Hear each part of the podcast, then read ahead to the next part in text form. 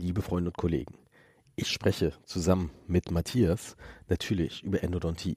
Wir sprechen über Spüllösungen, wie man die aktiviert, Feilensysteme, sogar die Nomenklatur in der Endodontie, warum sich zum Beispiel das Wort irrevisible Pulpitis nicht so schnell ändern wird. Natürlich auch über Vitalhaltung.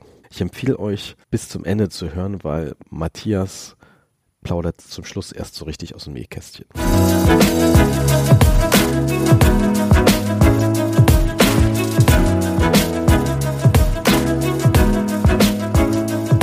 Herzlich willkommen zum heutigen Podcast. Ich bin verbunden in die Schweiz mit Matthias Zehner. Herzlich willkommen, lieber Matthias. Halli, hallo.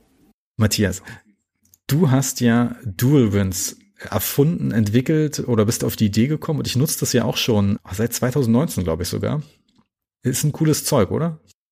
Ja, finde ich schon. Also durchaus, durchaus. Also erfunden ist jetzt mal wieder viel gesagt. Ich habe einfach äh, viele Studien dazu gemacht, so ein bisschen zu halt Wurzelkanalreinigung und so weiter. Und äh, im Rahmen dieser Studien ist dann diese Idee so ein bisschen entstanden. Aber ich habe die im Prinzip, also das Dural Rinse Produkt ist eigentlich entstanden aus Ideen, die ich zusammen mit meinem Kumpel und Partner, also Businesspartner äh, Dirk Mohn erarbeitet habe. Und ich, es ist ja immer bei so Ideen so schwierig dann zu sagen, okay, wer hat dann welche Idee genau gehabt, aber darüber streiten wir uns auch nicht. Und äh, ich denke, es ist einfach, es war halt irgendwann mal die Idee, das als Pulver zu haben, weil das halt einfach ist im Versand, in, in der Lagerung und praktisch ist für die Zahnärzte ungewohnt, so ein Pulver in eine Flüssigkeit zu mischen, die sich dann auflöst.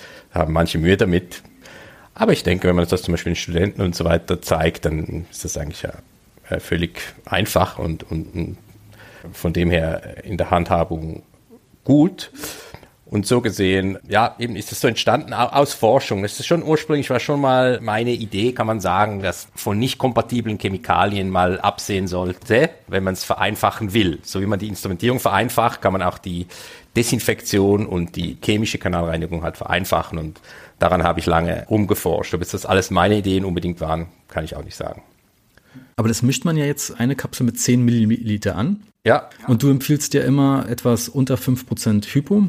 Mhm. Einfach weil es sonst so schnell zerfällt. Aber sag mal, wie viel spülst du jetzt eigentlich beim Molan? Ja, ich spüle 20 Milliliter. Okay. Normalerweise. Es kommt immer sehr auf den Fall drauf an, aber eben je nachdem bin ich großer Freund von, ich weiß nicht, wie man in Deutschland sagen wir, glaube ich, Badewannentechnik oder wenn du das, das Hypo im, in der Zugangskavität hast oder die, die Spülflüssigkeit, wenn du, Instrument, während du instrumentierst, dann auch aktiviere ich mit Ultraschall, wenn ich komplexe Anatomien habe, wenn nicht, nicht. Also ich bin eher so, ich komme eher so aus der Naturbeobachtung heraus, also weil ich halt viel fische und so weiter und ich versuche die Dinge einfach zu halten. Also weißt du, ich habe zum Beispiel mein Vater hat immer mit den hässlichsten Fliegen die größten Lachs gefangen, die er selbst gebunden hat und mein Schwager, der die schönsten Fliegen immer gebunden hat, nix, äh, nicht mein Schwager, mein Onkel, der so Hobbyfliegenbinder ist und so wunderschöne Prachtstücke immer gebunden hat, hat nichts gefangen. Und ich glaube, es ist wichtig, wenn man Natur beobachtet oder auch in der Medizin, dass man ein bisschen begreift, was man tut und, und wie man das, wie man da relativ einfach zum Ziel kommen kann. Und ich bin jetzt nicht der Überspüler. Ich spüle nicht wie ein, wie ein Bekloppter da im Wurzelkanal rum. Ich brauche nicht irgendwie extrem viel Spüllösung. Ich brauche aber auch nicht gar keine Spüllösung, wie es viele andere Kollegen auch machen. Ich, ich denke, in der Zahnmedizin ist immer so ein bisschen fast ein bisschen binär. Also es geht dann irgendwie, machen die Leute zu viel oder zu wenig. Aber die wenigsten überlegen sich so ein bisschen pragmatisch, ja, was braucht es eigentlich genau bei dem Fall? Ja. Hm. Ich versuche eigentlich eher so, ich komme eher aus der Schiene. Ich, ich bin nicht, ich sehe mich da nicht irgendwie als Zauberkünstler, ich sehe mich einfach als Kliniker, der versucht, die Fälle ideal für den Patienten und auch sich selber zu behandeln. Ich habe keine Lust, fünf Stunden am Patienten zu sitzen. Ich habe auch keine, äh, ich behandle wirklich fallbezogen und, und, und problembezogen. Und ich denke, das ist schon etwas, was ich gelernt habe über die Jahre, wo ich schon Endo lehre und, und viele Fälle sehe, die meine Kollegen behandeln und so weiter und die Studenten. Und das sieht man vielleicht weniger, wenn man in der eigenen Praxis sitzt und sein eigener Horizont ist, dann wird es schwierig. Oder es gibt dann viele Kollegen, die haben extrem eingefahrene Meinungen über bestimmte Dinge und verstehen nicht, dass es vielleicht anders auch gehen könnte. Aber das ist ein Zahnarztphänomen. Hm.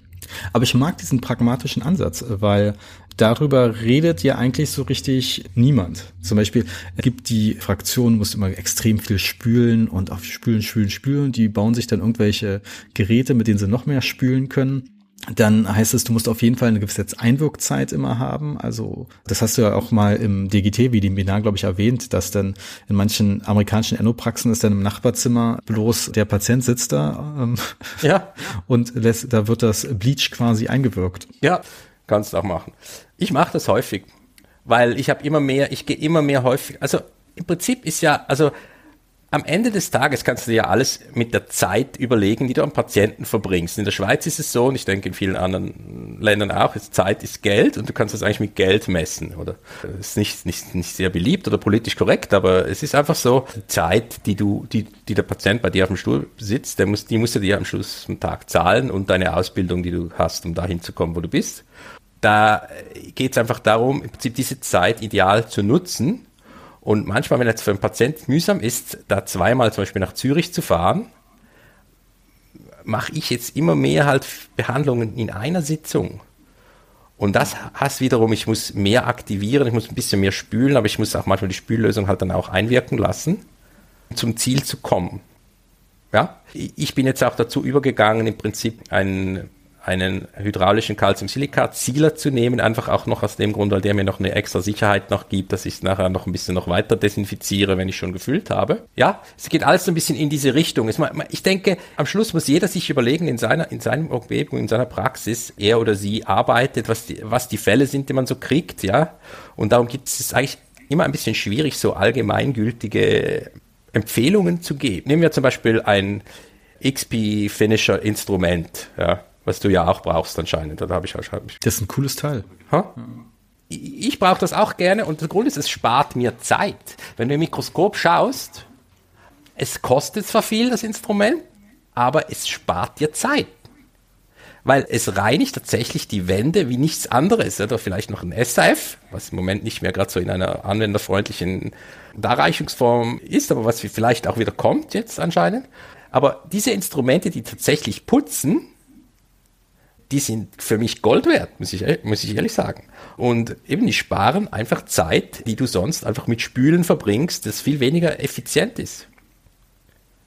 Oder ich hatte zum Beispiel jetzt gerade äh, wieder ein Kind mit, äh, ist häufiger, wenn du Kinder hast mit Traumazähnen, offen, weit offene Apex und offene Tubuli, wenn die Zähne stark infiziert sind, sind sie, ist etwas vom Schwierigsten zum Desinfizieren überhaupt. Hm.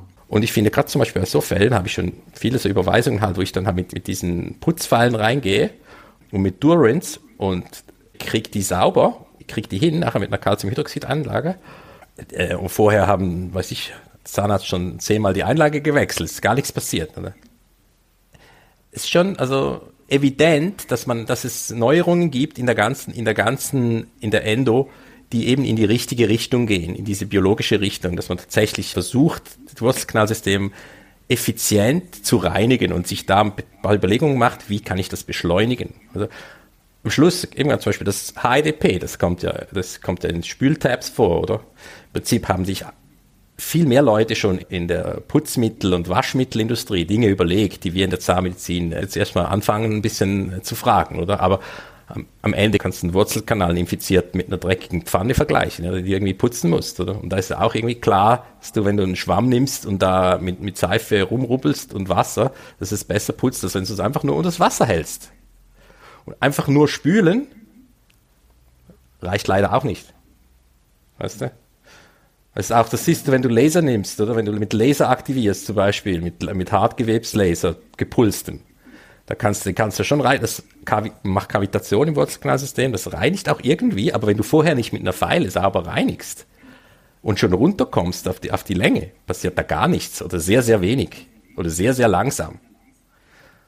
Also nur die Spüllösung aktivieren ist auch nicht, ist auch nicht alles. Ist ein Teil, hm. was man einbauen kann in sein Armamentarium, aber es ist eben nicht alles. Und das Problem, was ich so ein bisschen habe, ist, jeder Hersteller von irgendwelchen Mittelchen oder Geräten sagt ja, das ist jetzt unser System. Auch FKG, XP Shaper, XP Finisher, das ist unser System. Ist überhaupt gar kein System, ja. Ich muss immer noch runterkommen, irgendwie, wenn ich revidiere, komme ich mit, mit den Gurk-Pfeilen niemals auf die Länge, ja.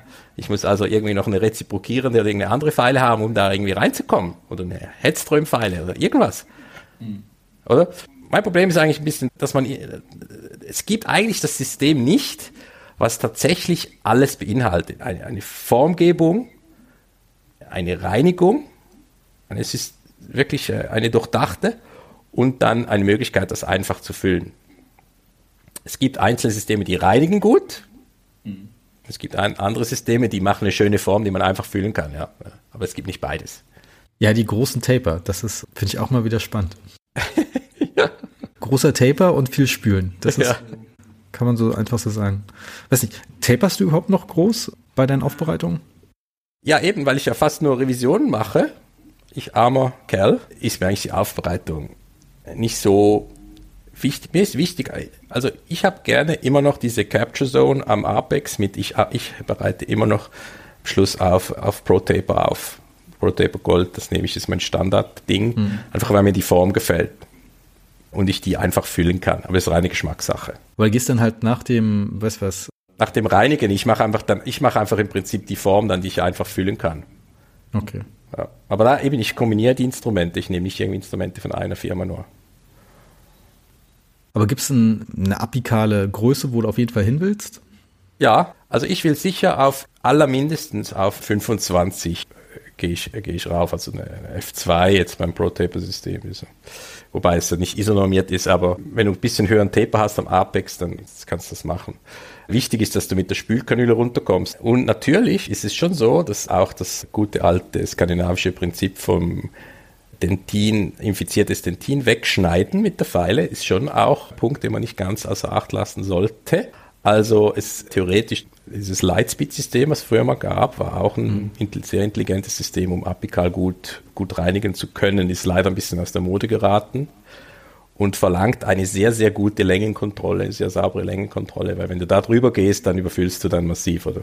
Weil es eben dann nicht eine getaperte Präparation hat die Schönheit von dieser konischen Präparation am Apex ist ja, dass es einfach relativ sicher ist beim Füllen. Also auch das System GT ursprünglich, wenn du das noch kennst, von Buchanan, das war eigentlich eine gute Idee, ja. Es gab viele gute Ideen, die könnte man jetzt im Prinzip mit den neuen Nickel-Titan-Phasen jetzt wieder neu aufleben lassen. Aber es, ich sehe nicht so viel Innovation bei den Firmen, das Zeug im Prinzip, im Prinzip so zusammen. Im Prinzip ist es ein No-Brainer, sich ein System zusammenzustellen, was wirklich funktioniert. Was würde es beinhalten? Im Prinzip eine Gleitfahrtpfeile, wenn man so will? Ich kann sehr genau sagen, was es beinhaltet. Es würde zum Beispiel eine Austenit-Zugangspfeile, so im Stil von der SX, beinhalten, weil die muss ein bisschen steif sein, damit, damit du oben ein bisschen drücken kannst. Ja? Mhm. Wenn du mit Mikroskop arbeitest. Und dann eine Gleitfahrtpfeile, klar. Und dann im Prinzip ein bis zwei bis drei Pfeilen, um die Formgebung zu machen und eine, eine Reinigungspfeile. Mhm. That's it. Und die Formgebung kannst du machen mit den Martenseed-Instrumenten, weil das äh, schön, weil sich einfach schöner um die Kurve kommen natürlich, ja klar. Und eben idealerweise müsstest du oben nicht eine allzu hohe Konizität haben, aber am Apex schon. Ja, das wäre so ein System, was ich gut fände. Gibt es aber leider nicht. Ja, okay. Und Konizität am Apex ist eher, wenn 25 oder 30er, 04, 06? Ja, nur, also ich 30.06 am Apex ist schon gut, aber dann nicht über die ganze Länge des, des Kanals. Ja. Weil sonst bist du oben relativ weit. Wobei eben das, das Ganze oben zu weit aufmachen, den Kanal, wenn du den instrumentierst, das ist auch ein bisschen ein Ammenmärchen. Da gibt es gar keine Daten dazu, die zeigen, dass das den Zahn tatsächlich massiv schwächt. Also außer du machst eine Strip-Perforation beim Middle-Mechial-Kanal oder sowas. Aber im Prinzip das ganze, dieses ganze Verkaufsargument von diesen jetzt äh, True Anatomy Feilen zum Beispiel und so weiter, das ist so ein bisschen auf so Halbwahrheiten aufgebaut. aber, aber, gut, die Leute glauben es und dann machen wir es mal. Oder? Sicher ist es nicht falsch, nicht zu viel koronal aufzubereiten, aber im Prinzip brauchst du auch eine bestimmte Größe beim Zugang, um überhaupt einfädeln zu können mit deinen Spülkanülen und so weiter. Also so, wenn du da zu konservativ bist, geht auch nicht. Wichtig ist im Prinzip von der Fokation wegzugehen und da eben mit der, mit der Pfeile so bürstend quasi raus, raus von der, weg von der Fokation zu, zu arbeiten. Aber eben, wie gesagt, Endo, wir reden jetzt ja wirklich, das ist wie Kochen oder Malen. Ja, da sich 50 Leute fragen, kriegst viele Meinungen dazu. Aber es gibt schon ein paar Grundsachen, die man schon beachten kann und die vielleicht Sinn machen. Also was mir persönlich aufgefallen ist, dass dieses skandinavische System oder die standardisierte Methode, wie man sie, glaube ich, genannt hat, mhm. dass man dann relativ stur bei bestimmten 10 bis, was was, 35, 40 oder 60, 02 äh, gegangen ist bei mhm. Palatinalen Kanal, fand ich von der Idee super. Mhm. Weil da hat es endlich mal eine Logik reingebracht. Ja, man kann sich jetzt darüber streiten, ob jetzt bestimmte anatomische Studien jetzt auf die eigene Population zutreffen, aber das ist ein, fast ein anderes Thema. Aber das hat schon mal so eine Logik reingebracht. Und so konntest du dann, wenn du dieses System äh, verfolgt hast, obwohl du dann gleich apikaler Barbar genannt wurdest von manchen Leuten, mhm. hat das relativ. Oder Barbier, apikaler Barbier. Barbier. hat es das schon vereinfacht. Und ich sag mal, bei dem XP Shaper Finish äh, finde ich natürlich cool, dass quasi die Idee ja ist, dass man quasi auf eine 30er ISO ist und der Finisher quasi die restlichen Bereiche erwischt, die man wahrscheinlich mit anderen Pfeilen nicht erwischen würde. Mhm. Und dass man deshalb vielleicht gar nicht apikal wieder so groß gehen muss wie eine 6002. Wobei, ich glaube, da macht es dann auch wieder der Mix drin, dass wenn du natürlich einen palatinalen Kanal hast, dass es vielleicht doch Sinn macht, vielleicht doch mal mit einer 40er Pfeile reinzugehen, wenn die, der Shaper an der Spitze nichts abgetragen hat. Aber das ist dann dieser. Ja, weißt du, ich habe mal, ich bin ja befreundet mit dem äh, Luc van der Schlaus, der diese ganzen Ultraschall, Passiv-Ultraschall-Spülstudien gemacht hat, ja. Und ich habe mal mit dem, bevor diese Studie mit Ultraschallaktivierung versus Nicht-Ultraschallaktivierung, wo sie keinen Unterschied gefunden haben im in der Volksrate bei Unterkiefer-Frontzähnen, habe ich mit dem ein Bierchen getrunken in Amsterdam und hat er mir erzählt von der Studie und hat etwas rausgefunden, was im Prinzip gar nicht so im Paper so explizit drinsteht, aber sie haben eben rausgefunden, dass die Zähne, die eben feinere Kanäle hatten und die sie mehr aufbereiten dann mussten, quasi mehr Dentin abtrugen bei der Aufbereitung, dass die die höhere Heil Heilungsrate hatten. Und das spricht eben schon dafür, das Schneiden vom Dentin, vom infizierten Dentin, auch im apikalen Bereich, nicht falsch ist, ja, wenn du das im Hauptkanal machst. Es ist nicht, es ist also apikal ein bisschen weit aufbereiten, ist, ist sicher, ist sicher nicht falsch. Mhm. Wie falsch es ist, dann koronal zu weit aufzumachen, ist wieder eine andere Frage. Es ist vielleicht weniger falsch, als viele glauben, aber es ist sicher auch nicht gut, oder? Und darum sollten Pfeilen im Prinzip darauf Eben System GT. Oben hast du dann gar keine Konizität und am Apex hast du, gibst du so eine Form, die du dann auch sicher füllen kannst. Mit einem hohen Tape. Also ist schon so etwas, was. Das erinnert mich eher an diese S-Apex-Fallen, die genau umgedreht waren. Ja, genau. Die waren auch. Von der Idee her war das natürlich cool. Von der Idee her cool, aber eben, du musst den Leuten, das ist wieder so ein neudeutsches Wort, aber das Ganze so System-Based Approach, oder? Zum Beispiel. Es gibt so Sachen, also eben, ich weiß die Dinge, weil ich halt schon eben diese kleine Firma habe mit meinem Freund Dirk Mohn zusammen. Wir machen ja so in der Zeit, dass die Dentalfirma noch neue Dinge machten, versuchten wir irgendwie Patente zu generieren und denen Sachen reinzujucken und darum weiß ich halt von vielen Entwicklungen heute ja in dem Umfeld jetzt mit von MDR, diesem Medizinalprodukteregulierung, ist sehr schwierig geworden. Also die meisten Firmen werden jetzt weniger Produkte machen, nicht mehr, aber es ist ein Seitenass von meiner Geschichte. Aber ich habe einfach viele Entwicklungen gesehen, die vielleicht dem Consumer gar nicht so oder dem Benutzer gar nicht so klar sind, aber zum Beispiel, dass, dass man guter Perker jetzt Spritz gießen kann das konnte man früher nicht. Also das, der, der gute Perker ist ja Spritz gegossen, die, zum Beispiel die du von Danceblay kaufst oder so. Die passt natürlich relativ ganz genau auf die letzte Pfeile. Und äh, eben dieses systembasierte Konzept, dass du im Prinzip dann viel weniger Zeit brauchst, um deine, deinen Mastercone anzupassen, dass der wirklich passt, hat natürlich die Endo massiv vereinfacht. Oder zum Beispiel diese Papierspitzen, die dann auch genau passen auf deine Präparation. Das kannst du den Kanal viel schneller trocknen. Das ist so im klinischen Alltag. Das sind alles so kleine Schritte, ja? Aber wenn du mal schaust, wenn ich zum Beispiel schaue, wie ich heute Endo mache im Vergleich zu vor zehn Jahren, es ist, es ist völlig was anderes. Ich konzentriere mich heute viel mehr auf das Reinigen und auf das Spülen, wo ich früher irgendwie mit der, mit der Gutta rumgekämpft habe und, und irgendwelche, oder mit, mit, mit den Papierspitzen, ja, also das sind, das sind, sind schon, sind kleine Schritte, aber die haben schon das über die Jahre einfach stark verbessert und vereinfacht. Ja, und dann sind die Papierspitzen jetzt noch steril. Hm? Jetzt sind die auch noch steril eingeführt. Jetzt sind sie auch noch steril, genau. Aber die Gutta Percha ist immer noch nicht steril, oder? Die muss man selber noch desinfizieren. Äh, ja, die musst, die musst du immer noch ins, ins Hyper schmeißen, ja. Das ist. Und das machst du dann immer für fünf Minuten dann? Naja, ja, theoretisch, aber wahrscheinlich. Theoretisch. Ja, manchmal ist es ein bisschen länger, manchmal ein bisschen kürzer, aber im Prinzip ist es, Hypo killt ja im Prinzip also weißt du, die, es ist ja nicht so, dass jetzt da ein riesen Biofilm aus diesen guten Spitzen wächst. Ja, es reicht auch, wenn du das zwei Minuten machst. Es gibt ja die klassische Studie von Senia, oder da hat er hat es mit fünf Minuten sterilisiert, aber das ist ja, also ich weiß nicht, was sie vorher mit der Gutter genau noch gemacht haben, also um die dann so, so zu infizieren. Ja, sicher ist okay, wenn es muss ein paar Minuten ist Hypo, Hypo killt alles, wenn du es direkt drauf tust, also direkt exponierst, das, da überlebt gar nichts. Ja, aber ich meine, du hast ja auch mal eine Studie zum Thema Hypodesinfizieren auch von bei tiefer Karies gemacht. Ja. Hypo scheint ja dann wirklich das, also universell einsetzbar zu sein. ja, ja, weißt du, Hypo hat natürlich auch einen tiefen Karies. Also wenn du, wenn du das Produkt Carisolv kennst, Carisolv. Ja, kenne ich. Das ist äh, auch. Das ist Hypochlorid. Ja, das ist nur Hypochlorid. Da haben sie noch ein paar Aminosäuren reingeschmissen, um es noch interessant klingen zu lassen. Also die Aminosäuren kannst du genauso gut weglassen, oder? Das ist einfach Hypochlorid. Hypochlorid löst halt einfach nekrotisches Gewebe so halbselektiv und Biofilm löst es auch auf und das ist ideal zum Beispiel zur chemischen Desinfektion auch von Karies. Und eben, wenn du Pulpa freigelegt hast, beim Exkavieren. Ich bin ja immer noch ein großer Freund von komplett exkavieren. Ich bin gegen selektive Exkavation. Das ist was für Volldeppen und universitäre Philosophen. Ja. Kannst natürlich dann die, die Pulpa sehr gut damit reinigen. Hm. Du kannst das nekrotische, das kleine Mikroabszesse da ein bisschen rauslösen und dann, und dann das überkappen. Was für eine Hypokonzentration nimmst du da immer? Ich nehme ja immer noch ein Prozent. Warum gibt es Leute, die sagen, ab drei Prozent ist es erst desinfizierend? Äh, nein, also Gewebsauflösung hast du auch schon bei sicher bei 1%, aber auch schon im Prinzip bei 0,5%, wenn du nekrotisches Gewebe hast. Dauert ein bisschen länger. Die Studie, die wir aber gemacht haben zur Überkappung, wo wir jetzt auch die Einjahres-, also die, die Langzeitresultate haben, das war direkte Karies-exponierte Pulperüberkappung mit MTA. Ich glaube, 58% haben überlebt, wenn du mit Kochsalzlösung gereinigt hast, die Wunde, und 87 Prozent, wenn du es mit Hypo gereinigt hast.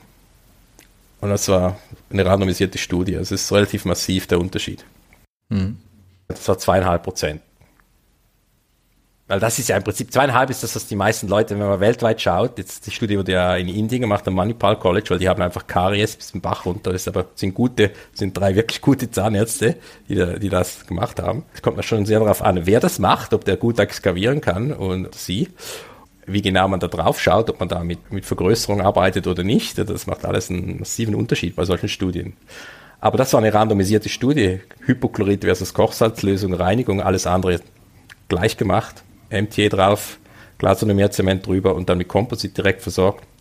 Also Hypochlorid ist schon eine wichtige Waffe in der Hand vom Endodontologen oder auch vom Kardiologen.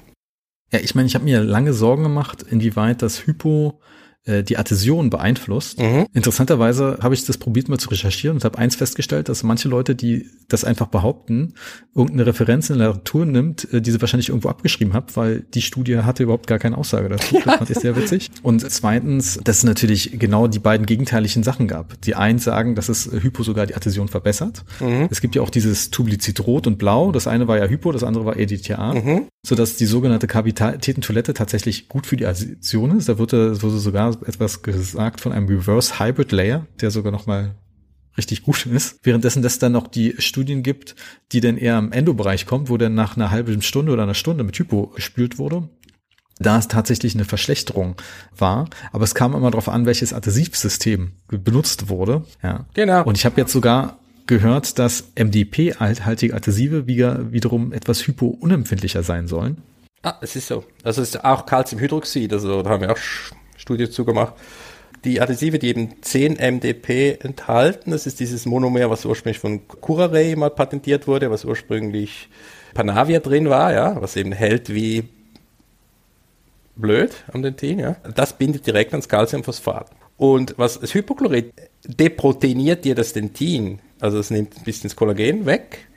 Äh, das kann bei, all, bei älteren Adhesiven, die so halt in diese Hybrid, also so eine Hybridschicht gemacht haben, kann das einen Einfluss haben, einen kleinen, aber auch das ist überschätzt. Aber bei den neueren Adhesiven hat es keinen Einfluss. Im Gegenteil, es ist, es ist sogar gut. Jetzt sollte man fast jede Kavität mit Hypo spülen. Könntest du, ja, wieso nicht? Müssten einfach nachher mit Koch, ich würde dann einfach wirklich mit Kochsalz, da, da musst du nachher mit Wasser oder Kochsalzlösung nachspülen und wieder an, also anfeuchten, weil da könnten schon die Hypochlorid, also die äh, irgendwelche Restbestände vom Hypochlorid könnten ja da ein bisschen reinpfuschen in die Polymerisation, aber grundsätzlich, wenn du nur das Sentin jetzt mal als Substrat anschaust, ist Hypochlorid nicht schlecht. Und wer das behauptet, behauptet einen Mist. Ja, der Gretsch hat das immer erzählt früher. Der hat irgendwie halt irgendwie dieses Konzept verfolgt, was grundsätzlich nicht falsch ist, dass man einen Wurzelkanal zu behandelnden Zahn zuerst definitiv mit der Kompositfüllung versorgen soll und erst dann die Behandlung machen sollte. Sein mhm. Rationale dazu war eben, dass das Hypochlorid die Adhäsion kaputt ist, was eben nicht stimmt. Was nicht mal beim Syntax Klassik genau stimmt, worauf er eigentlich raus wollte. Aber was natürlich, wo er natürlich recht hat, ist diese pseudo-adhesiven Aufbau vor Endo, den, die finde ich auch nicht gut. Also ich bin, ich komme so eher aus der Ami-Schule, ich will auf den Zahn kürzen und nur provisorisch, also hauptsächlich den Kofferdamm drauf machen, dann mache ich die Endo und nachher mache ich die Versorgung. Oder ich baue den mit einem richtigen Komposit sauber auf und mache dann die Endo. Diese Gurkenaufbaufüllungen mit irgendwelchen Bulkfill Composite, wo man nachher gar nicht weiß, was man jetzt damit genau machen soll mit dem Zahn nach, zum Definitivversorgen, die haben mir nicht so ganz eingeleuchtet. Aber grundsätzlich sind diese Überlegungen, es gibt viele Überlegungen in dieser Richtung, die ja nicht falsch sind am Ende, dass man das macht. Die Frage ist, ist die Argumentationslinie stringent oder richtig? Hm. Da stößt man eben häufig, wie du gesagt hast, auf irgendwelche abstrusen Ideen oder Leute behaupten irgendwas, was überhaupt gar nicht stimmt. Also kann ich auch vorhören, dieses Immediate Endodontic Sealing zu machen. Richtig. Nicht spannend. Ähm, mal ein anderes Thema, oder nicht, nicht mal anderes Thema. Ähm, sag mal, wenn du das HIDP jetzt nimmst, verändert das an der Adhäsion am Dentin etwas oder ist es Nein, es macht es eher besser. Also es gibt jetzt diese eine Studie, die im Dental Materials publiziert wurde von Nela Kantan und da war auch der Anil Kishen von Toronto dabei. Und es gibt jetzt gerade eine im Journal of Adhesive Dentistry von so einer Italo-Gruppe, die haben das Duorins HDP genommen es, es verbessert im Grunde die Adhäsion eher, sicher macht es nicht schlechter. Äh, weil es nimmt Smearlayer weg. Also Smearlayer, kein Adhesiv mag Smearlayer. Mhm. Hat Frank Paquet, der ja quasi am Schreibtisch hinter diesem normalerweise sitzt, äh, auch das mal im Mikro-CT getestet? Also normalerweise ist es ein bisschen falsch. Es, äh, ab und zu, nachts.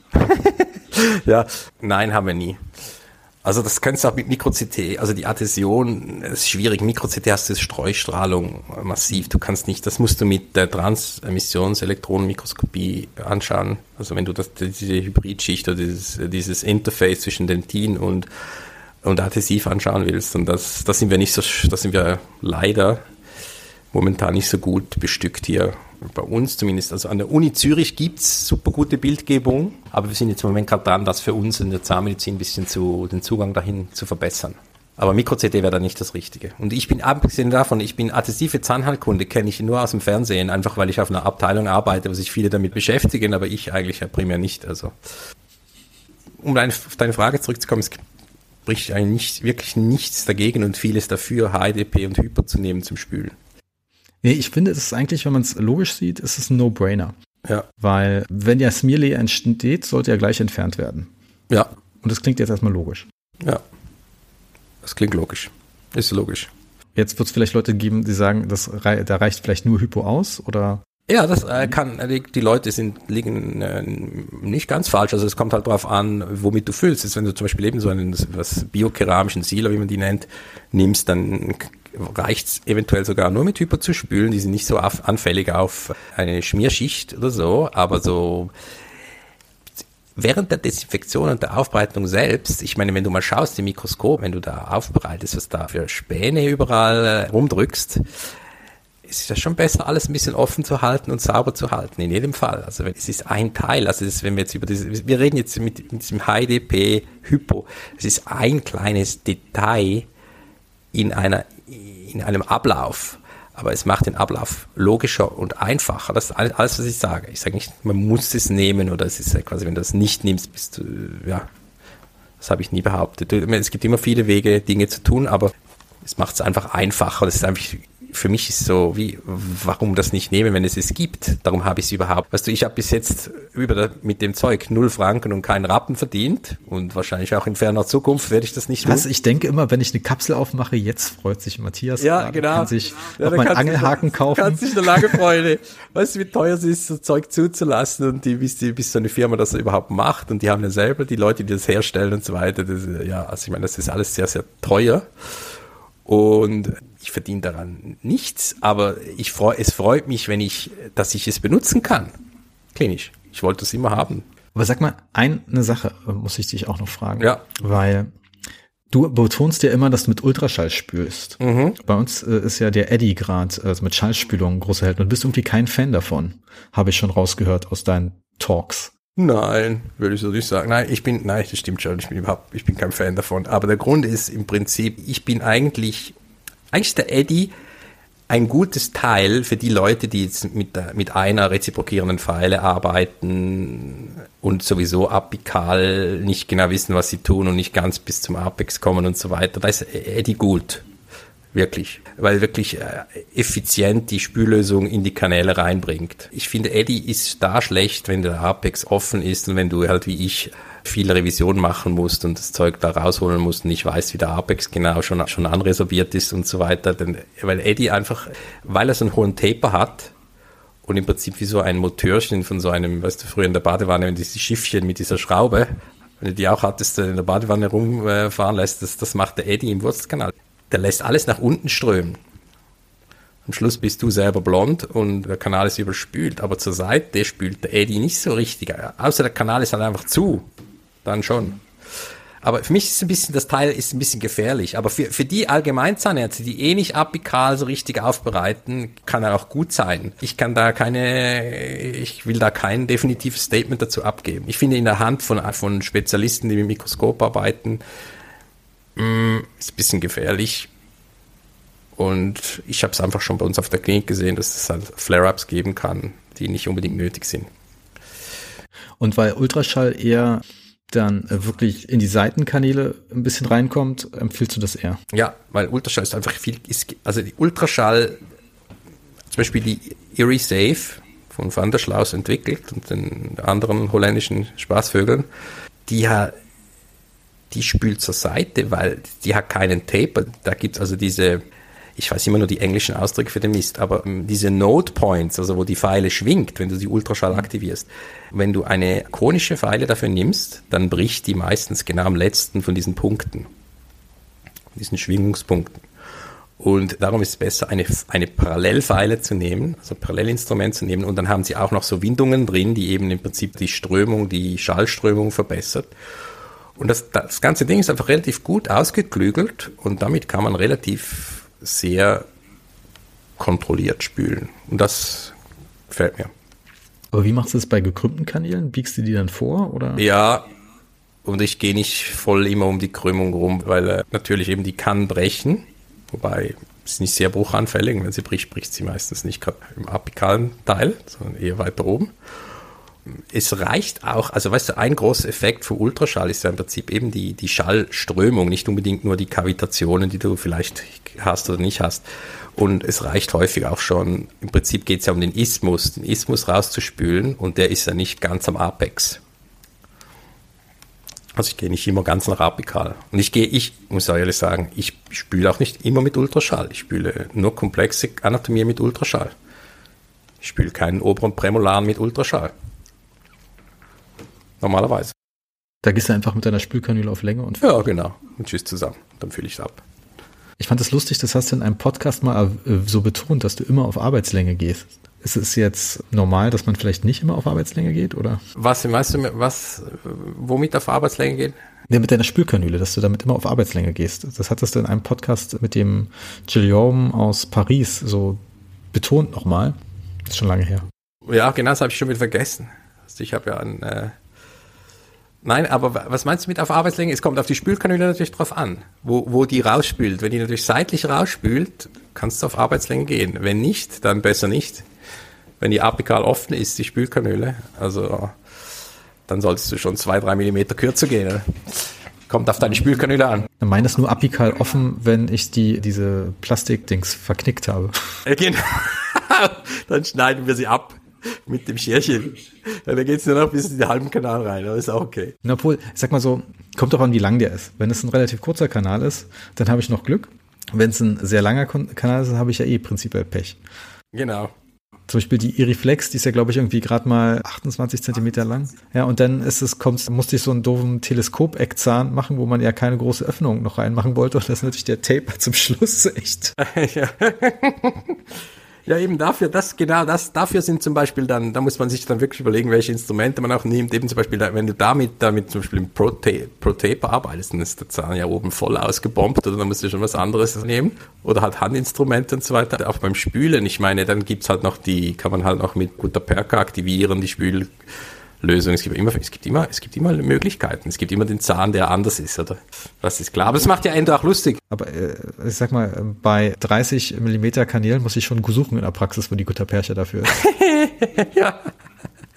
Ja, hast du auch wieder recht. Ich gucke jetzt in die Chat von Oskar. Fragen von Oskar. Sicher liebe Fragen vom lieben Oskar. Wie hat sich dein klinisches Protokoll durch die Trillionen Mikro-CT-Studien beeinflusst und ob es eine Beeinflussung auf die Long-Term-Erfolgsrate gibt? Ob sich in sein, deiner wissenschaftlichen Gründe äh, sich über den Impact der Erkenntnisse und auf die äh, Impact auf die Klinik ausgetauscht wird mit anderen? Also der erste Teil der Frage habe ich verstanden, den zweiten nicht, aber ich kann mal den ersten Teil beantworten. Vieles habe ich von Mikro-CT-Studien tatsächlich gelernt, aber nicht das, was publiziert wurde. Ich habe zum Beispiel gelernt, wenn zwei Leute dasselbe tun, ist es nicht dasselbe. Also wenn zum Beispiel, wenn wir Debris angeschaut haben in Istmen, dann war eigentlich der Hauptfaktor nicht das Instrument oder nicht das Spielprotokoll, sondern welcher Zahnarzt oder Zahnärztin da aufbereitet hat. Oder der eine, der mit einem groben Hammer unterwegs ist, so wie ich, und rein, die Fallen reindrückt der macht viel mehr Debris, als der, der sehr vorsichtig instrumentiert und immer wieder spült zwischen den, zwischen, zwischen den Packing Motions quasi beim Runtergehen. Also äh, ist schon, man kann schon Mikro-CT viele Dinge sehen. Frage ist, wie interessant sind die zum Publizieren? Du musst ja auch wissen, diese wissenschaftlichen Journals, das, das ist ein bestimmtes Format, wo, wo man, an dem man quasi genügen muss. Und es muss alles so einen wissenschaftlichen Anstrich haben. Aber am Schluss vom Tag ist es also so völlig unwissenschaftlich, wenn, sagen wir, Frank Paquet Pfeile 1 gegen Pfeile 2 testet und Pfeile 1 kennt er halt einfach besser, weil er sie mir gebraucht hat. Das hat für mich nicht so viel Aussagekraft eigentlich. Und darum ist ja Frank auch ein bisschen von dem auch weggekommen, sondern er zeigt ja eigentlich lieber einfach die Anatomien und zeigt, was es, was es alles Schönes gibt und was, was man sich überlegen kann und so weiter. Und das finde ich sehr, sehr wertvoll.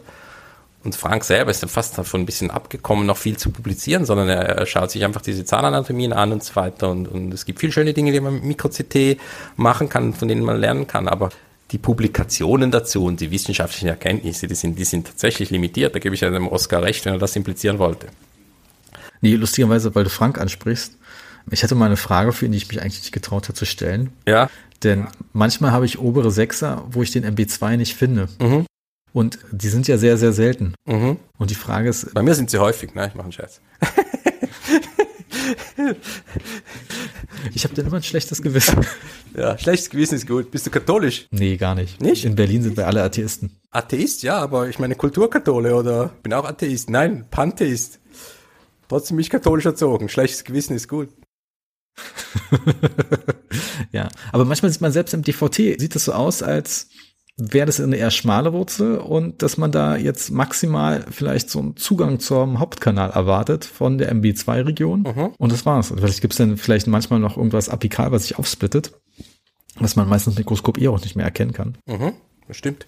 Aber du, am Schluss ist alles eine Frage von der Dosis, von der Bakteriendosis oder Biofilmdosis, die der, der Zahn abbekommen kann oder der Periapex wenn du einen total obliterierten MB2 hast, vor allem beim Zahn ohne apikale Aufhellung, musst du den aufbereiten, biologisch betrachtet? Nein. Wenn du, wenn du eine periapikale Aufhellung hast, mesiobukalen Wurzel bei einer Revision, dann suche ich einen MB2 relativ aggressiv und häufig findest du ihn noch weiter unten dann trotzdem. Aber eben, es kommt auch hier wieder sehr auf den Fall drauf an. Ich bin nicht, ich bin auch nicht überall gleich invasiv, wenn ich MB2 suche. Es kommt für mich sehr auf den Fall drauf an, wie sich der Fall präsentiert. Und im Zweifel, im Zweifelsfall kannst du heutzutage auch mal noch ein Mikro äh, ein, DVT machen. Ich meine, ich war früher starker Gegner davon, aber heute mache ich auch mehr und mehr DVTs, einfach um gewiss, gewisse Informationen zu kriegen, je nach Fall. Ich meine, ich sag mal so, wenn äh, ein Patient für einen Termin zu dir kommt, für eine Revision von Molaren, dann machst du auf jeden Fall ein DVT wahrscheinlich, weil du ja dann auch den Fall in derselben Sitzung abschließen willst. Nein, mache mach ich nicht. Aber eben, ich habe ich hab relativ viel Erfahrung. Ich sehe halt viel Sachen auf dem normalen Röntgenbild auch. Aber behaupte ich jetzt mal, so arrogant wie ich bin, aber schon so bin über die Jahre auch besser geworden. Ich war früher eine Katastrophe als, also ich war immer gut im Management mit den Patienten, mit der Kommunikation. Ich war, hatte immer, ich wusste immer, was ich tue. Ich war technisch nicht so interessiert an Endo früher. Ich habe viel vom Frank abgeschaut und gelernt, weil er sehr genau ist und sehr sauber arbeitet. Und äh, mit der Zeit bin ich auch selber ein bisschen besser geworden. Und ich verdiene ja auch im Prinzip mein Geld nur mit überwiesenen Patienten aus der Privatpraxis. Ich habe eine Privatpraxis an der Uni, das gibt es ja, glaube ich, in Deutschland gar nicht so. Hm, nicht mehr. Aber hm, ich, ich verdiene eigentlich Geld mit, mit Behandeln. Und es sind nicht irgendwelche armen Freiwilligen, die an der Uni aufschlagen, sondern es sind alles Kollegen, die aus der Privatpraxis überweisen. Also das ist im Prinzip genau wie jeder andere, der Endo sich auf Endo mit Endo sein Geld verdient. Von dem her. Ich bin nicht, bin nicht besser, aber auch nicht schlechter als, als die anderen, die das machen. Wie viele Tage arbeitest du denn quasi in der Privatpraxis? Eineinhalb bis zwei. Ich fange jetzt auch noch an am Freitag dann, weil ich jetzt immer fischen gehe am Freitag. Ich bin 80 Prozent an der Uni noch äh, eventuell noch außerhalb zu arbeiten in der Praxis. Muss ich noch schauen.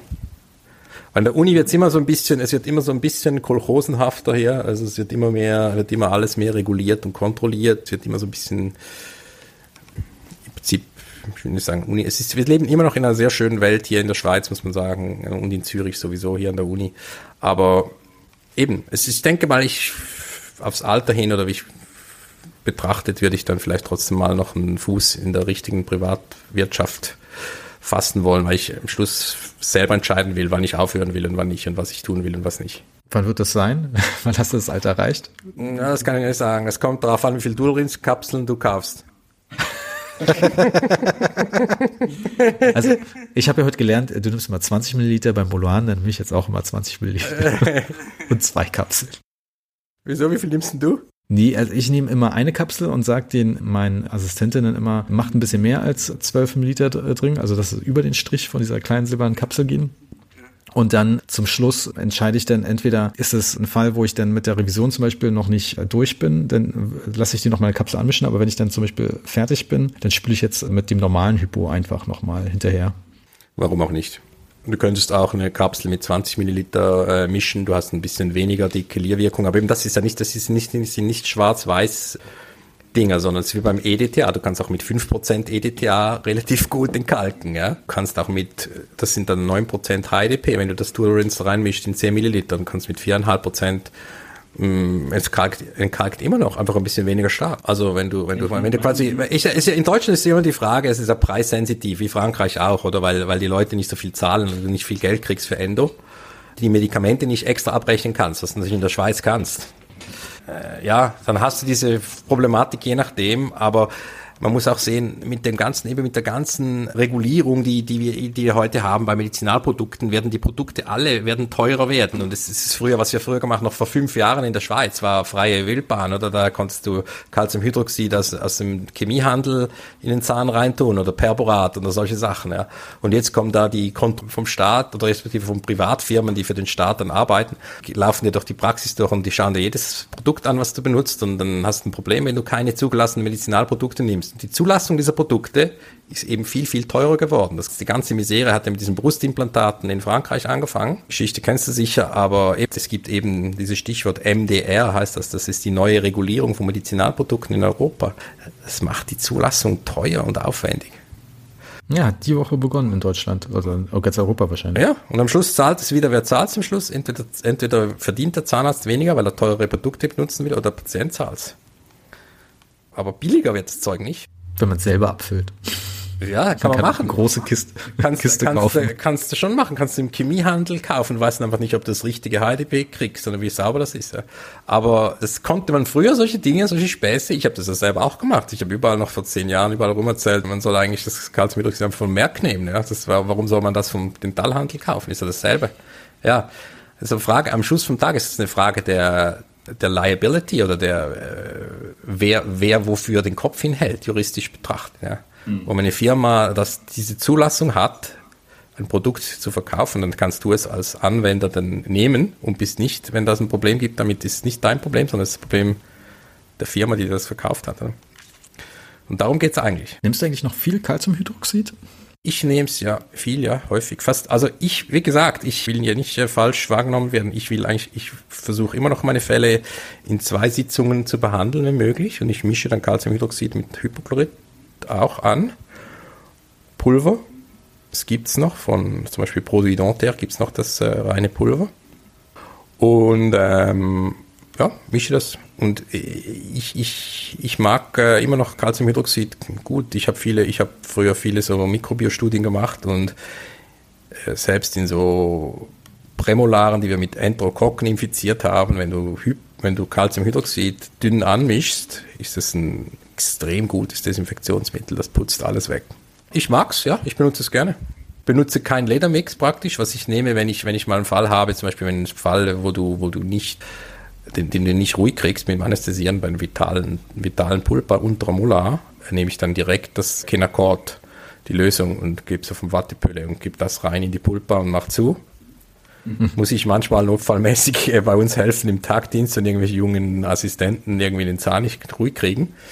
Und das wirkt Wunder. Das ist dann viel potenter als zum Beispiel Ledermix im Hemmen der Entzündung und der Schmerzen. Dann kannst du in der nächsten Sitzung. Und was ist das jetzt genau? Kenacort. Ja. Das ist ein Steroid. Okay. Steroidlösung. Steroidale Entzündungshemmer. Kenn ich gar nicht. Das gibt's also in so Ampullen, kannst du kaufen, beim, ja, in der Apotheke oder vom Apotheker. Ich kenne es bloß, dass man irgendwie Dexamethason spritzt, weil es die Leitung nicht so richtig gut wirkt. Ja, genau, aber das kannst du, das kannst du eben auch, Kenacort ist Dexamethason, wahrscheinlich. Nein, ist Triamcinolon. Aber es ist ein, es ist ein Steroid, steroidaler Entzündungshemmer. Das funktioniert relativ gut eben, ich bin nicht, ich bin kein Fan von Ledermix, muss ich ehrlich sagen.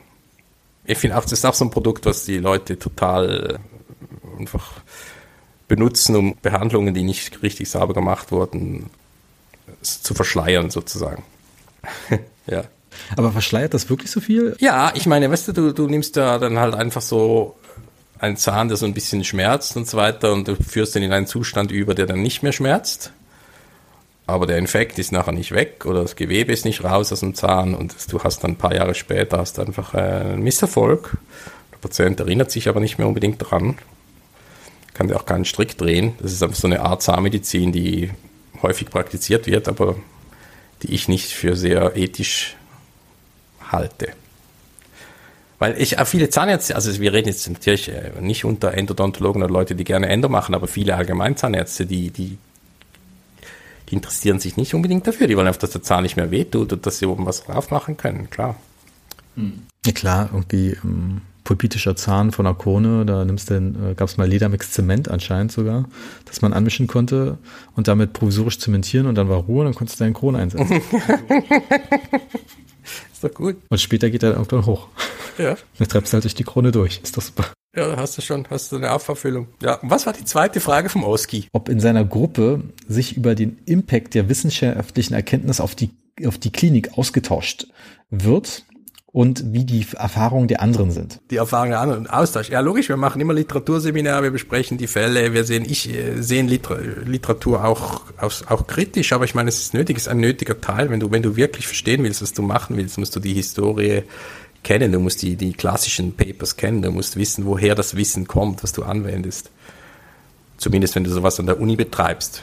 Oder wenn du jetzt wie Oscar in der Privatpraxis hockst, das spielt vielleicht nicht so eine Rolle, sondern du kannst, es gibt eben, wie gesagt, du kannst dich auch sonst fortbilden, du kannst ein guter Zahnarzt sein, ohne, böse gesagt, viel zu wissen oder die Literatur in dem Sinn im Detail zu kennen. Oder? Das ist klar und auch als einzelne Gruppe. Ich meine, das, was wir beigetragen haben zur Endo jetzt aus Zürich, aus unserer Gruppe, es ist ja auch in dem Sinn bescheiden. Ich meine, es ist, also ist jeder, äh, ja, es ist, niemand kann jetzt die Welt in dieser Beziehung noch neu erfinden. Wir wissen, die, Grund, die Grundregeln und die Grunddinge, die man tut in Endo, die sind die, die bleiben. Die wusste man schon vor 50 Jahren. Ja, meine Kofferdamm ähm, hat vorher eine ordentliche Diagnose. Mhm. Und äh, that's it. Richtig. Und vielleicht überlegt man auch, ob man die Pulper nicht vital erhalten kann, irgendwie. Ja, genau. Also da, das ist schon noch ein interessantes Thema und ich denke zum Beispiel bei dieser Überkappungsstudie, die wir gemacht haben, haben wir auch noch MMP9-Proben genommen von der, von, also Blutung gestillt und dann Papierspitze auf die Wunde gehalten, zum Protein zu sammeln, aus diesem Pulperfluid und dann MMP9 bestimmt. Und das MMP9-Level hat mehr mit dem Erfolg oder Misserfolg korreliert noch, als ob du mit Hypochlorid gewaschen hast oder nicht. Also das ist massiv.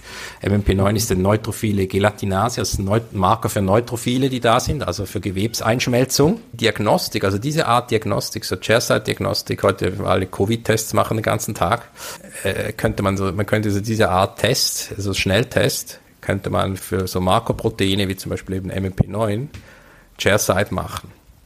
Gibt es ja in der Paro schon für MMP8, aber MMP9 ist, ist eigentlich der bessere Marker jetzt in der Endo. Und so könnte man entscheiden, wie invasiv man reingehen will, ob man jetzt eine volle Pulpotomie machen will, ob man eine Überkappung machen kann noch. Ich denke, in der Richtung kann man sich schon noch entwickeln. Die Frage, und da gibt's auch, da sind wir auch ziemlich vorne dabei, mit so Studien zu machen in der Richtung. Die Frage ist einfach, wie, wie klinisch relevant ist das wiederum, wenn die Übertherapie billiger ist als die Diagnostik? Wenn es einfach billiger ist, äh, eine Endo schon von Anfang an zu machen, dann machst du doch das, oder? Aber ich denke, in der Zukunft wird sich schon die Zahnmedizin in diese Richtung entwickeln, dass man, dass man minimalinvasiv arbeitet. Aber man muss schon noch wissen, was man behandelt. Und das sieht man halt einfach nicht. Da muss man wirklich noch irgendwie einen Test, einen Chairside-Test mal haben. Oder man muss, oder die Bildgebung muss sich entwickeln, dass man MRI machen kann oder was anderes, dass man Weichgewebsdiagnostik machen kann, bildgebend. Das kann auch sein, dass ich das, dass die, dass die Reise dahin geht. Äh, da kann, kann noch viel Interessantes passieren. Also das mit dem MRT finde ich sehr, sehr spannend. Besonders, weil dann gibt es ja gar keinen Grund, abgesehen von dem Preis von dem Gerät, keins mehr zu machen. Also kein Argument dagegen, wie Strahlung oder weiß ich was. Ja. Und diese ganze Pulpotomie-Bereich ist natürlich äh, super, super spannend. Ja, wobei ich mich frage, ich meine, okay, wenn man natürlich testen kann, ob die direkte Überkappung funktioniert, ist das schon cool. Ich, ansonsten ist ja, hat man noch die partielle Pulpotomie neben der vollen Pulpotomie. Die Frage, ob sich das da nach zwei Millimetern die MMP-Marker wirklich ändern werden. Nein, das kannst du da auch nicht so genau bestimmen, weil du musst ja dann nächstes Mal wieder die Blutung stoppen. Also für mich ist im Prinzip, wenn du voll exkavierst, mhm. machst du immer eine partielle Pulpotomie, wie du hackst deine Pulper rein mit deinem sterilen, hoffentlich sterilen Rosenbohr oder was du dafür nehmen willst also dieser Unterschied partielle Pulpotomie oder Pulperüberkappung ist für mich äh, wieder einmal was sehr akademisches, was im Prinzip sinnlos ist. Oder? Entweder machst du eine volle Pulpotomie der ganzen Pulpenkammer, du musst irgendwo Abschluss machen, am Boden deiner Kavität oder am Boden der Pulpenkammer. Und bei beiden Orten könntest du theoretisch so eine Markerbestimmung machen, zu sehen, will ich, muss ich jetzt noch tiefer, muss ich die ganze Pulpa rausnehmen oder nicht. Dann kommt noch die ganze Geschichte. Natürlich könnte man von Anfang an die ganze Pulper rausnehmen, da wäre man sicher, dass alles sauber ist und dann unten stumpf drin lassen, apikal und dann was reinspritzen, wo das Gewebe wieder reinwachsen kann. Mhm. Ja. Ich habe zum Beispiel früher bei den chronischen Schmerzpatienten, ich habe sehr viele chronische Schmerzpatienten, dann habe ich früher Ledermix über den Apex rotiert, oder? Bevor ich Steroid gespritzt habe direkt. Und da ist mir häufig dann aufgefallen, wenn die so ein paar Monate später wieder kamen, weil die hatten ja normalerweise dann keine Entzündung, sondern einfach einen atypischen Zahnschmerz. Da war da wieder Gewebe bis apikal drin, wenn du im Mikroskop schaust. Das ist voll wieder reingewachsen in die Ledermixpampe. Und im Prinzip, biologisch betrachtet, kannst du Fibringel nehmen, kannst du in Wurstkanal reinspritzen und die Pulper wieder reinwachsen lassen. Das wäre eigentlich easy. Aber es würde die ganze, dazu müsstest du die ganzen Zahnärzte neu ausbilden, viel biologischer ausrichten, viel mehr weg von der Zahntechnik.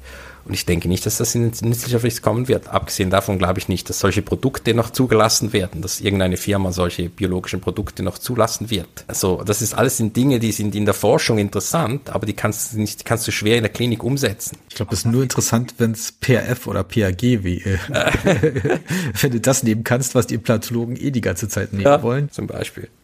Nee, also ich sag mal, diese ganzen Bereich von Vitalerhaltung finde ich mega, mega spannend. Besonders da gibt es ja jetzt auch wohl in Deutschland als auch in AI eine wissenschaftliche Stellungnahme, dass es auch bei irrevisibler Pulpitis jetzt möglich ist. Mhm. Also was schon vorher möglich war, mhm. weil wir es ja eh nicht immer hundertprozentig unterscheiden konnten. Der Grund ist, weil äh, irreversible Pulpitis ein völliger Deppenbegriff ist, ja, den wir jetzt gerade äh, im Prinzip versuchen loszuwerden. Also ich bin da so einer Arbeitsgruppe von der Europäischen Endogesellschaft versuchen da die, diese Krankheiten neu zu benennen, aber ich denke, sagen wir, auf Englisch sagt man herding the cats, weißt du, äh, wie willst du eine eine Gruppe von Katzen irgendwie äh, als Herde quasi rumführen, das geht gar nicht. Also es gibt einfach Leute in dieser Gruppe, die sind, gehen die Meinungen einfach 180 Grad auseinander. Im Moment sind die, die Messer sind gewetzt. Ich glaube nicht, dass man, dass wir uns da irgendwie noch einigen können, mittel, mittelfristig. Aber irreversible Pulpitis ist nach mir einfach ein dummer Begriff. Es war immer ein dummer Begriff und es wird immer ein dummer Begriff bleiben. Weil impliziert ja das, was du nachher machen willst. Das ist ja wie, ich habe jetzt eine zwei Aspirin Kopfschmerzen. Also. Aber geht das äh, ein bisschen in die Richtung, was der äh, Luke von der Sluice äh, auch so ein bisschen im Editorial vom IJ vorgeschlagen hat, mit milde, moderate und schwere Pulpitis? Geht's in die Richtung? Das kann man ja, das könnte man so nennen, ja. Das könnte man zum Beispiel so nennen. Eben das Problem ist, du, du, du hast, du fischst ja im Trüben, ja. Du müsstest ja im Prinzip dann irgendwann mal zugeben, du weißt ja eigentlich gar nicht so genau, eben heutzutage, was du behandelst. Du hast gewisse Hinweise, zum Beispiel über wie stark blutet es, wenn die Pulpa eröffnet ist oder kommt da Pus raus, wenn ich aber jetzt mal doofe Frage, hat die Blutungszeit wirklich eine evidenzbasierte Aussage? Ja. Laut, also Blutungszeit nicht, aber Blutungsstärke. Es gibt diese Studie, glaube ich, Matsuo. Matsuo? Ja, irgendein Japaner. Ich glaube, der heißt Matsuo. Ja, Matsuo, die Studie habe ich damals gelesen. Und äh, ja, das ist nicht, das ist jetzt nicht äh, in, in Stein gemeißelte harte Evidenz, aber es gibt schon Hinweise. Die Frage bei der ganzen Sache ist ja immer, wenn du Nomenklaturen, wenn wir über Nomenklaturen sprechen wollen oder über, über wie man Pulpitis benennen will, ja, wann stellen wir die Diagnose? Stellen wir die Diagnose für Epidemiolog epidemiologische Studien, also bevor wir überhaupt reinbohren in den Zahn? Ja, dann wir, dann fischen wir relativ sehr stark im Trüben. Oder stellen wir die Diagnose, wenn wir äh, mit Mikroskop arbeiten und da äh, Riccucci-Style irgendwie die, Pulpitis, äh, die Pulpa noch betrachten? Ja, ist vielleicht auch wieder ein bisschen viel verlangt. Das kann der Durchschnittszahnarzt nicht machen. Und darum, äh, da fängt schon an. Wenn du Na Namen geben willst in Erkrankungen, die du behandelst, dann wird schwierig. Ja, weil, weil jeder Zahnarzt anders arbeitet. Und für welche Zahnärzte willst du das überhaupt machen?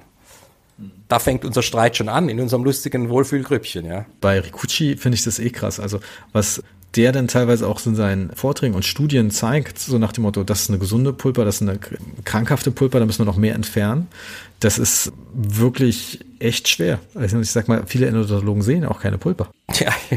Das ist ja auch der, das Problem. genau, genau, richtig. Ich zum Beispiel bohre nach Gehör. Nein, ja, Rikuchi ist spezieller Charakter, ist auch, das äh, ist schwierig. Aber der, der ist, äh, ist gut, er macht gut, was er macht, aber er ist natürlich ein Zahnarzt, kein Forscher. Er hat seine Meinung und die ist richtig. Ja. Und weh dem, der eine andere Meinung hat.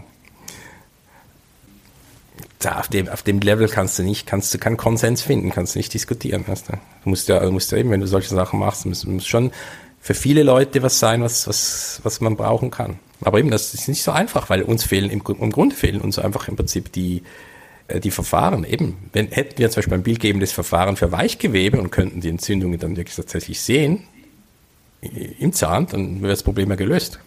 Dann wissen wir auch relativ genau, was wir entfernen müssen ja, von genau. Entzündung. Im Moment ist das Konzept im Trüben gefischt. Ja. ja, und was würdest du jetzt vorschlagen, wie man da vorgeht? Also sollte man im Prinzip schauen. Mut zur Lücke, weißt du, man muss mal, man muss mal, man muss mal die, worüber man nichts sagen kann, darüber sollte man schweigen. Wittgenstein. Ja, man sollte nicht, man sollte keine, man sollte keine blöden Namen geben, die, die man, die, die man gar nicht mit Inhalt füllen kann, sondern man soll es dann halt einfach grob beschreiben. Und dann halt mit dem, mit dem, mit der Schande leben, dass man, dass man halt so blöd ist, äh, Zähne richtig diagnostizieren zu können. Ja, das ist, ist halt leider so. Aber da muss man halt relativ grobe Rasterungen machen, Einteilungen machen. Das ist meine Meinung. Eben äh, in diesem Panel, wo wir jetzt da drin sind, haben viele eine ganz andere Meinung, eigentlich die meisten, aber ich sage jetzt ja nur meine Meinung. Ich meine, äh, das Problem in so einem ist es ja auch, wenn da Leute sind, die so gestandene, erfahrene Unileute sind, äh, das würde ja dann teilweise widersprechen dem, was sie die letzten Jahre ja, genau. erzählt haben in der Vorlesung. Ja. Das wäre ganz schlimm. Das mag ich, da mag ich immer Shannon Patel, wenn er seinen DVT-Vortrag hält. Merkt man auch immer, wenn er ihn auf der ESE hält, ist er weniger scharf, als wenn er jetzt äh, bei der Quintessenz Endo Symposium in Berlin hält. Ja, das ist so. Das muss, er, muss, er muss aufpassen. Aber ähm, Eben, Patel ist kein gutes Beispiel. Der ist ja einfach so halt ein Pragmatiker. Der, der ist zielorientiert und naja, das finde ich okay. Aber es, eben, es ist, äh, diese Sachen sind, sind schwierig, weil sie sind, es geht in die Politik rein. Ja, weil, äh, da kommen dann die Schweden und sagen, ja, also wir müssen in unserem Abrechnungssystem, müssen wir so eine Bullet-Point-Liste haben, so 3.1, 3.12, 3.13, damit die Versicherung das dann richtig einordnen kann, damit wir zu jeder Diagnose eine Therapie haben. Mhm. Problem ist aber eben, du kannst halt gewisse Dinge in, bei Zähnen äh, verschiedene Arten behandeln und man weiß noch nicht, weil es die Studien ja gar nicht gibt, welches jetzt die beste Art ist und welcher Zahnarzt, welches Skill-Level von Zahnarzt auf welche Art besser behandelt. Eben, wie gesagt, direkte Überkappung, ob es ein Endodontologe macht unter Mikroskop oder ob es ein paar untrainierte Skandinavier machen in der Studie von Björn Dahl, die gerade frisch vom Staatsexamen irgendwie da unbedarft im Zahn rumwühlen und 20% Überlebensrate haben mit direkter Überkappung dann liegt es nicht am Calciumhydroxid von der Überkappung. Es liegt daran, dass die einfach schlicht und einfach irgendwie in die Pulper reinsemmeln oder sonst nicht richtig behandeln. Ne? Aber weißt du Details, warum in der Björndal-Studie die das so schlecht abgeschnitten hat? Nein, das ist eine, eine Theorie, die ich habe, aber ich denke, die, die sie nicht so, die sie nicht so also klinisch teilweise in Skandinavien überraschenderweise nicht so gut ausgebildet, dass die so richtig gut im Zahn bohren können. Ja, es waren einfach junge Zahnärzte, die das gemacht haben diese Behandlung, das war ja, das waren ja so zwei oder drei Zentren, wo das behandelt wurde, diese, diese mhm. direkten Überkappung. Das ist dann äh, im Prinzip, ja, das, das, reflektiert im Prinzip die wirkliche Welt. Und darum ist die Studie sehr wertvoll und sehr gut. Das ist eigentlich immer noch meiner Meinung nach eine der allerbesten Studien überhaupt. Aber die Erfolgsraten waren sehr gering.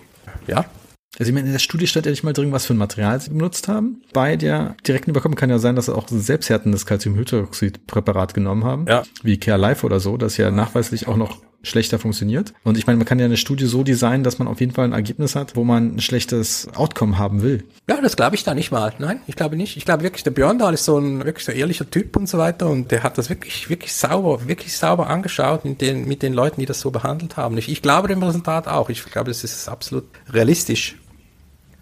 Die Sache ist einfach die, eben wenn der Rikucci eine direkte Überkappung macht, der halt ein Künstler ist und richtig schön behandeln kann, hat er natürlich eine massiv höhere Erfolgsrate. Und eben wenn du zum Beispiel schon die Wunde mit Hypochlorid reinigst, was die nicht gemacht haben, hast du, hast du auch eine massiv bessere, besseren Outcome. Also es gibt ganz viele Faktoren, die da, die da reinspielen. Aber es ist interessant, ich finde es interessant, sich diese Dinge zu überlegen. Nur am Schluss kommt es bei der Zahnmedizin immer wieder darauf raus, dass wenn zwei dasselbe tun, ist es nicht dasselbe. Ich habe es vorher schon gesagt. Oder? Und es hängt sehr vieles davon ab, wer behandelt. Du kannst nicht einfach mit evidenzbasierter Zahnmedizin wie in, wie in einer Pharmakologiestudie sagen, ja, Medikament 1 schneidet 12 Prozent besser ab als Medikament 2 in dieser randomisierten Studie an 5000 Teilnehmern. Ja, klar, das ist eine Aussage, die stimmt. Da kannst du alle Nebenwirkungen, kannst du alles rausfinden. Bei zahnmedizinischen Studien ist die Hauptwirkung ist der Zahnarzt selber, der behandelt. Das ist das Problem überhaupt, also von, von klinischen Studien grundsätzlich und von Extrapolation von, von Daten aus Studien auf deinen persönlichen Praxisalltag. Ja, und dann ist ja noch das Problem, dass man auch zum Beispiel bei der Blutungszeit sehe ja, man will ja, wenn man eine Studie macht, auch kein Experiment da drin machen, sondern man will ja irgendwie eine Cut-off-Zeit haben von, ob das jetzt fünf Minuten, sieben Minuten sind. Danach will man einfach die raushaben, die nicht, nicht funktionieren. ja. Und würde man alle drin und sagen, die Blutungszeit ist jetzt meinetwegen egal, würde, würde vielleicht das Ergebnis am Ende nicht so homogen sein, das man haben will. Ja, ist klar, wenn man die ganzen Paro-Studien anschaut, die klassischen Paro-Studie von Linde, Axelson und so diese Leute, schau mal die Studie an. Also meine, der Hauptfaktor war, wer hat überhaupt Lust, sich so gut die Zähnchen zu putzen? Ja? Die Leute, die nämlich die Oralschweine, die kamen da gar nie rein in die Studien. Ja? Also wir reden da immer von zum Beispiel Parodontitis-Therapie und Maintenance irgendwie von Leuten, die motiviert sind und auch zur DH kommen und so weiter, oder? Da kannst du, kannst, kannst du viele Sachen rauslesen. Nur, wer waren denn all die anderen Leute, die gar nicht, die gar nicht reinkamen in die Studie? Das ist aber eine viel interessantere Frage. Darum eben, diese Sachen muss man sich einfach bewusst sein. Ich bin, ich bin nicht der, ich will nicht die Studien oder die Unis oder was man an Unis macht oder studiert runtermachen. Ich finde, es ist wichtig, Studien zu machen, sehr wichtig, Studien zu machen, aber man muss versuchen, alles in einen Kontext zu setzen, der eben ehrlich ist und es ehrlich kommunizieren. Und man kann nicht mit einer Studie die Welt erklären kann immer nur mit einer Studie was ganz Spezifisches zeigen, unter ganz spezifischen Umständen. Wer hat behandelt, wie wurde behandelt, was kam dabei raus, wer, welche Patienten wurden behandelt und so weiter. Das ist schon, das ist schon etwas, was ich, was ich wichtig finde. Ich denke, jeder Zahnarzt, der halb intelligent ist, macht ja eigentlich so Case-Control-Studien oder Kohortenstudien in seiner Praxis. Ja, du siehst ja, was passiert mit deinen Fällen. Du siehst ja, okay, wenn ich jetzt über Cup bin, nach einem Jahr, zwei, kommen die wieder und 20, 30 Prozent machen mir Probleme, weil sie als Notfall kommen dann mache ich es hm. vielleicht nicht mehr so oder versuche es zu verbessern. Ja, ist oder wie bei der Pulpotomie. Wenn du die erste Pulpotomie machst und die geht völlig schief, machst du es nie wieder. Mhm. Dann machst du immer gleich eine Endung. Ja, oder zum Beispiel Revaskularisation. Ich habe früher viele Überweisungen gekriegt dafür, für Revaskularisationsbehandlungen bei Kindern. Zähne sind einfach nach einem klassischen Konzept. Die Zähne werden halt einfach verfärbt die Wurzel wächst nicht weiter, sondern das Parodont wächst rein. Das hätte ich dir schon vor zehn Jahren sagen können, oder? Aber es funktioniert halt einfach nicht so richtig, oder? Da machst du halt lieber, wenn meine Tochter ist jetzt auch gerade in eine Hauswand reingehüpft beim blinde Kuh spielen, dann machst du halt einen apikalen Plug mit MTA und, und, und füllst die Wurzel. Dann hast du keine Verfärbung und es, es, es funktioniert halt einfach. Und du stärkst den Zahn ja auch nicht damit beim Revaskularisieren. Du stärkst ja das, das zervikale Segment, wo der Zahn dann auch bricht das stärkst du damit nicht. Ist biologisch gedacht und ist nett und es war gut, dass man das versucht hat, aber es hat eben viele Nebenwirkungen und es hat eigentlich den, bei, für die meisten Leuten, die ehrlich sind, nicht funktioniert. Noch, noch wichtige Frage, nimmst du eigentlich, wenn du jetzt Calciumsilikat-basierte Sealer nimmst, nimmst du äh, fertig angemischt oder zum selber anmischen? Ja, ich nehme Bioroot RCS, das ist der beste. Ah, okay. Ja, ja da musst du, müssen wir gar nicht so lange drüber diskutieren, weil die anderen haben haben. Die sind, das ist, ähm, also der Bioroot ist der einzige, der eine Flüssigphase hat. Hm. Da ist ja wie das Biodentin, also das ist, das ist im Prinzip einfach Wasser mit Calciumchlorid. Calciumchlorid beschleunigt das Abbinden von den, vom Calciumsilikat, Sealer. Und da hast du also kontrollierte Flüssigkeit und der, der bindet also ab, der, der, der Sealer wird bockhart, das ist ein bisschen das hm. Problem. Ich kann ihn nicht so richtig empfehlen für Allgemeinzahnärzte, weil er wird sehr, sehr, sehr hart kriegst ihn fast nicht mehr raus. Oder wenn du andere anschaust, wie zum Beispiel das Total Fill, das sind auf Glykolbasis, also die müssen das Wasser zum Abbinden des Zements, müssen die aus dem Zahn ziehen.